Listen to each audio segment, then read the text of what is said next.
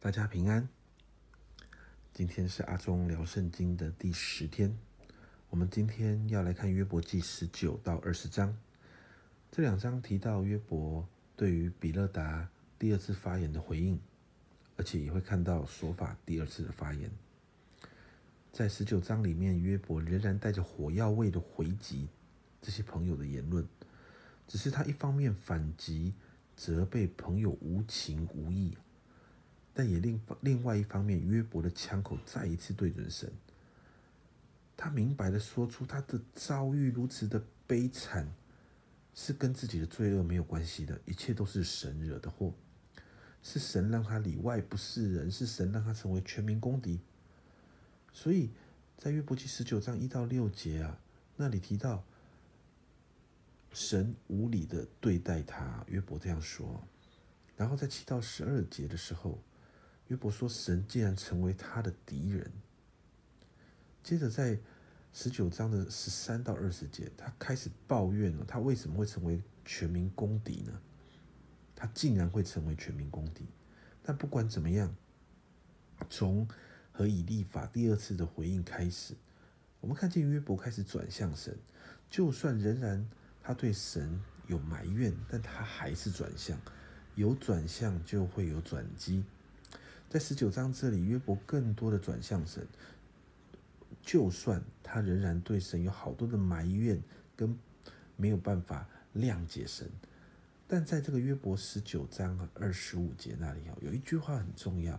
这一段经文这样说：“我知道我的救赎主活着，末了必站立在地上。”约伯在面对这些环境的当中，这个绝绝境的转弯，帮助他再一次对准神了。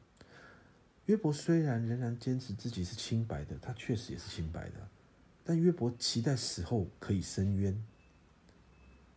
但是这个转向哦，就带来一个转机啊。约伯开始有一个转向的时候，进到二十章说法第二次发言的时候，你会看见。这个说法仍然执迷不悟的继续他的因果论，在约伯记二十章四到十一节啊，说法继续强调恶人一定会早死。然后在十二到二十三节，说法继续说到恶人要自食恶果。然后在二十四到二十九节提到作恶的人啊，结局已经定了。当你读完二十章，你就会有感觉，哎呀，明明约伯已经开始转向神了，已经开始好转了。哎，这个说法弟兄吼，却还在框框里走不出来，硬要说一些话，让约伯更深的伤害。啊，在希腊很有名的哲学家苏格拉底曾经说过：“智慧的人啊，有话要说，但愚昧的人却只想说话。”哇，这个完全符合说法现在的状状况。我们从上面两章的经文来看呢。有时候我们在陪伴的时候，在面对人的苦难跟困境的时候，可能自己也陷入太深哦，常常忘记自己是要把人从泥沼里面拉出来，拉回到神面前的，结果反而自己也陷入其中。因为人总是很容易感同身受，人总是很容易同仇敌忾。当我们忘记本来的目的的时候，我们就常常会模糊了焦点，忘了本来我是要做什么的。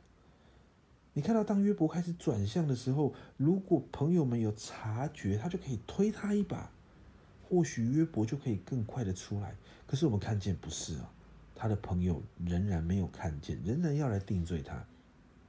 因此，就好像之前有分享过的一个经文，再一次和大家分享啊，在雅各书三章六节，雅各书三章六节这样说：舌头就是火，在我们白体中，舌头是个罪恶的世界。能污秽全身，也能把生命的轮子点起来，并且是从地狱里点着的。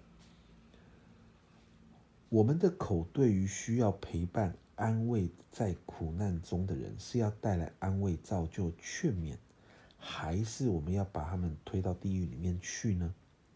在箴言里面也好，也有好多关于说话的教导。箴言二十五章十一节。这里说到一句话说的何宜，就如同金苹果在银网子里。所以今天我们就一个祷告，祷告我们讲话不会太刺，祷告我们讲话可以带出安慰，祷告我们所说的每一句话是可以带出生命的。祷告我们从今天开始，我们的口所说的每一句话都要经过祷告，好让我们的舌头可以点燃生命的轮子，而不是熄灭生命。啊，中疗圣经祝福大家可以开始管制我们的舌头，明白神的心意。今天先聊到这边，拜拜。